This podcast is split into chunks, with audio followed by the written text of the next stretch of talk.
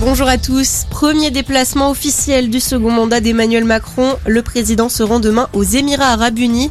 Il rendra hommage au cheikh Khalifa Ben Zayed Al Nahyan, décédé hier à 73 ans. Conséquence de cette visite, Jean Castex n'ira pas au Vatican demain.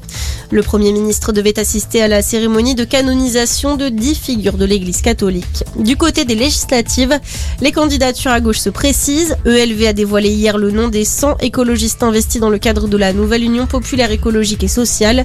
Parmi eux, le secrétaire national du parti, Julien Bayou, ou encore la finaliste de la primaire, Sandrine Rousseau, à Paris. En revanche, le candidat à la présidentielle, Yannick Jadot, ne brigue pas un siège de député. La bataille de Kharkiv remportée par l'Ukraine, c'est en tout cas ce qu'estime ce matin l'Institut américain d'études de la guerre. L'armée russe aurait reculé face à la contre-attaque ukrainienne dans la deuxième plus grande ville du pays. Selon le think tank, les troupes de Moscou se concentrent désormais sur un retrait ordonné, une information que corroborent les autorités ukrainiennes. En parallèle, l'Union européenne annonce une aide supplémentaire à l'Ukraine.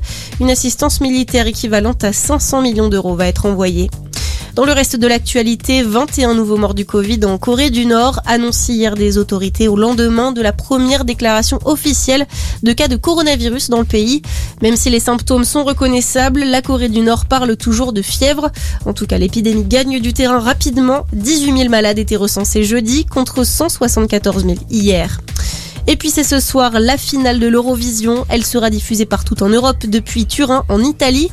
Parmi les favoris de cette 66e édition, le duo italien Mahmoud et Blanco, le britannique Sam Ryder ou encore la suédoise Cornelia Jacobs. Mais le contexte de la guerre en Ukraine devrait pousser le jury et le reste des Européens à voter pour le groupe Kalush Orchestra. De son côté, la France sera représentée par Alvan et Aez. Merci de nous avoir choisis. Passez une excellente journée à notre écoute.